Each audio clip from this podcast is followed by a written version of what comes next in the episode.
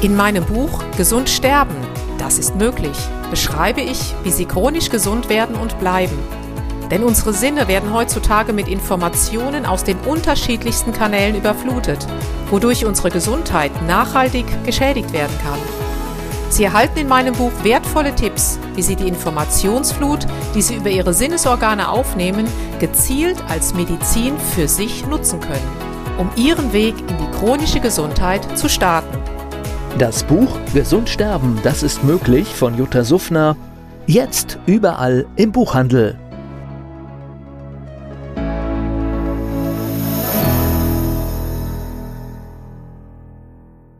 Dieser Podcast wird Ihnen präsentiert von Blue Antox, dem Besten aus der wilden Blaubeere für Ihr Wohlbefinden. Jutta Suffner. Gesundheitsimpulse für ein starkes Immunsystem. Und Strophanthus, ich meine, es ist ja für alle Herrschaften, die Herzproblematiken haben oder überhaupt die Muskulatur perfekt. Wann gibt ihr das denn? Also, weil du das eben erwähnt hattest, würde mich nur interessieren, ähm. weil wir eben gerade in einer Herz- Thematik mitten stecken. Ja. Viele also ich fange bei Herzen, fangen wir immer erst an mit den sanfteren Mitteln, also wie Weißdorn, klar. Ja. Oder vielleicht ähm, also ein bisschen erstmal Weißdorn und dann guckst du aufs Alter auch da wieder. Und wenn du sehr alte Leute hast, dann nehme ich gern Kaktus. Cactus grandiflora sind super tolle. Sind die Leute mehr im aktiven Arbeitsleben mit sehr viel Stress, ist Strophanthus besser. Und dann ja. hast du noch bei den leichten mit Herzhusten, kannst du mit Alant versuchen. Also man muss auch ein bisschen gucken, was ist das für ein, ein Typ. Aber äh, das sind alles Sonnenmittel. Habe ich einen Mondpatienten, kriegt der Maiglöckchen. Also erst Hirtentäschelkraut, die sanfte Variante, ist damit, es reicht's nicht, kriegst Wasser nicht genug raus, gehe ich auf das Maiglöckchen. Und hast du einen Merkur-Patienten, nimmst du Leonurus. Das heißt, du nimmst auch da immer die Herzpflanzen, die zur Signatur passen. Und du hast fast für jede, nein, nicht fast, du hast für jede Signatur ein Herzmittel. Das ist ganz wunderbar. Also kann man sich aus der Natur sehr schön, wenigstens eins findest du, manchmal eben mehrere, die sanfte Variante, die ungiftig ist und dann die etwas giftigere, aber wirksamere, wenn das Problem größer ist. Aber du findest für jeden was. Für jeden ist ein Kraut gewachsen, absolut. Und um nochmal zurückzukommen zu dem äh, Banerjee-Protokoll, auch da ist wieder die Signaturenlehre, ihr verbindet es letztendlich immer alles. Ja. Ihr verbindet ja. es, ihr teilt den Menschen in einen dieser sieben Strukturen ein und dann sozusagen ist jede Krebsart wird auch mit den gleichen Krebsmitteln, wird mit den gleichen äh, ja. äh, Mitteln geheilt und da wird. Du hast einfach bewährte Kombis, die Banerjee genau. über mehrere Generationen die Familie Banerjee entwickelt hat und ja, rüttel ich nicht dran. Mhm. Ich tue da nur meistens die ähm, noch ein paar Signaturenmittel dazu. Mir ist sehr aufgefallen, dass natürlich, wenn es um Krebs geht, geht es um Leben und Tod und da sind die Saturnpflanzen überproportional vertreten und das wäre auch das, was ich nach Paracelsus machen würde. Das heißt, du hast immer, eigentlich fast immer Thuja dabei. Warum? Weil das der Lebensbaum ist. Den tust du rein, wenn du weißt, du hast hier eine potenziell tödliche Krankheit, dann kommt er einfach da rein und dann hast du eben, dann hast du so großartige Sachen, wie so eine Pflanze wie Phytolacca, die kannst du für alle Brustkrebspatienten nehmen, weil das sind nämlich zwei, ich habe mir das dann natürlich angeschaut, was ist da drin in der Originalpflanze und da sind Phytolacca-Genin und Phytolacca-Toxin drin. Das eine blockt die Hormone und das andere blockt den Krebs. Das heißt, du kannst auch die hormonabhängigen Tumore mit Phytolacca behandeln. Du brauchst um Gottes Willen keinen Aromatasehemmer. Und das sind so großartige Sachen. Wenn ich so etwas habe, ja, dann habe ich einfach das Große losgezogen. Ich habe ein Mittel, das tatsächlich diese Wirkstoffe hat in sich aber ich mache mir damit nicht gleich meinen ganzen Hormonstoffwechsel so kaputt, dass ich anschließend wie ein Mann aussehe und mir die Haare ausfallen oder so. Und wichtig ist aber einfach, dass ich mich für diesen Weg entscheide und diesem Weg auch vertraue, diesem Banerjee-Weg und da nicht von außen sage, naja, ich will ja irgendwie auf sicher gehen, dann fahre ich mal noch so mit der einen, ich sage es jetzt mal ganz überspitzt, ich nehme jetzt noch die ein oder andere Chemotherapie mit und laufe mal mit beidem zweigleisig. Also das würde sich ja komplett ausschließen. Also nicht ganz. Du kannst, wenn du eine Chemo hattest, du hast ja immer da Intervalle zwischen. Genau. In den Zwischenintervallen kannst du mit der Homöopathie das reparieren, was die Chemo kaputt gemacht hat. Das heißt, du bist immer noch auf einer besseren Schiene,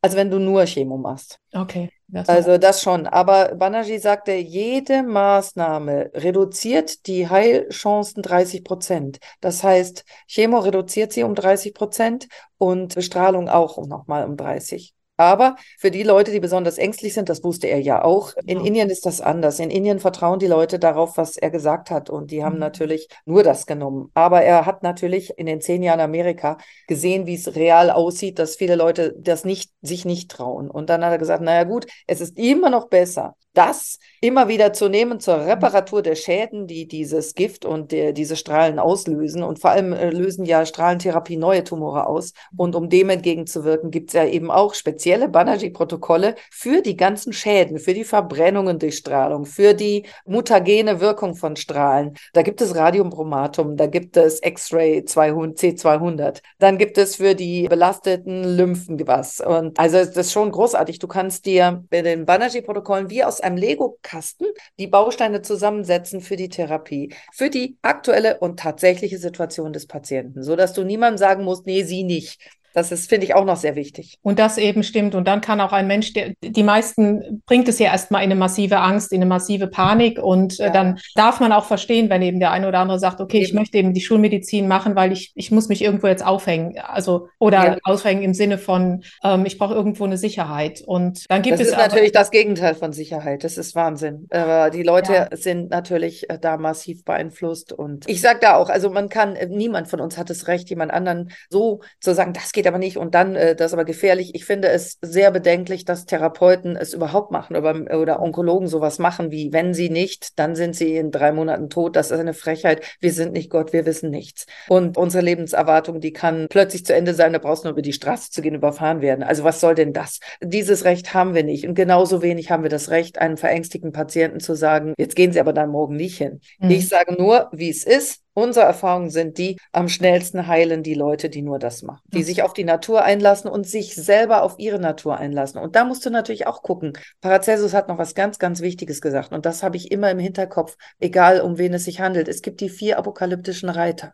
Und die, wenn, und er sagte, kommt einer dieser vier Reiter zu dir, nimmst du deinen Arztkoffer und gehst. Ich weiß nicht, ob du das gelesen hast in seinen Originalschriften. Das ja. ist ein Wahnsinnspunkt. Und wer sind die vier apokalyptischen Reiter? Der weiße Reiter, Ignoranz. Damit meinte er natürlich hauptsächlich die Kollegen, aber auch heute würde man die Leute, die YouTube-Gucker, und ich habe da gelesen, das ist aber so und so und so, dann sagt er, okay, okay, tschüss. Mhm. Das ist das eine. Dann hast du den roten Reiter. Das ist der, der rote Reiter, das war äh, zu seiner Zeit der mit der Völlerei wenn du deine Gewohnheit nicht änderst und du hast geraucht und hast jetzt einen Lungenkrebs und rauchst weiter, kann ich dir auch nicht helfen. Wenn du weiterhin all die Sachen isst, die deinem Darm schaden und du hast da schon einen fetten Tumor drin sitzen, ist es vorbei. Und das hatte er natürlich mit den fetten Domherren damals, wenn die immer Magendrücken hatten, dann hat er gesagt, mit der Eisenleber und so, ja, äh, tschüss, geht auch nicht. Das war der rote Reiter. Dann gibt es den fahlen Reiter, der, äh, der fahle Reiter, der gelbe, das ist der Geiz.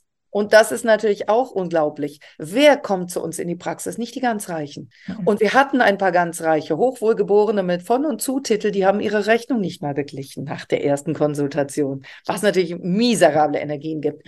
Aber es sind die, der normale, gut denkende oder Rest noch übrig gebliebene bürgerliche Mittelstand, der denken kann und denken will und Verantwortung für sich selber übernehmen kann. Das sind die, die sagen, Moment mal, was nutzt mir Geld auf dem Konto, wenn ich morgen nicht mehr da bin? Aber es gibt natürlich natürlich auch welche, die fangen an zu diskutieren, ist das denn nötig und brauche ich das denn? Und das ist aber teuer. Und dann sagt, wenn dann Miguel sagt, hören Sie, ich brauche für jede Konsultation drei Stunden. Eine mit Ihnen, eine zum Schreiben des Berichtes und eine zum Zusammenstellen des Therapieplans samt den Rezepten in Ihrer Sprache, in Ihrem Land. Und ich habe auf der ganzen Welt Patienten. Und wenn Ihnen das nicht wert ist, kein Problem. Ich kann niemandem helfen, der nicht um Hilfe bittet. Also das schon. Aber das ist der fahle Reiter. Also da sparen an sich selbst führt auch schnell.